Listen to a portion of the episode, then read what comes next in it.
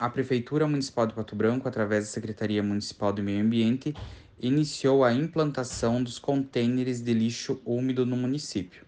Neste primeiro momento, serão 140 contêineres dispostos na Avenida Tupi, Rua Paraná e Rua Nereu Ramos.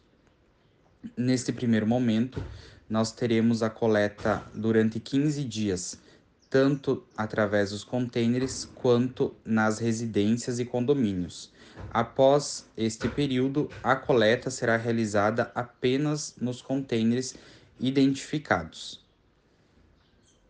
Através desse projeto, a Secretaria busca diminuir o tempo de coleta, é, reduzir a mão de obra e também dar mais dignidade aos nossos servidores, os quais não terão mais contato direto com, com o lixo. Então, nós pedimos apoio da população para que nos ajude nesses primeiros dias né, de implantação.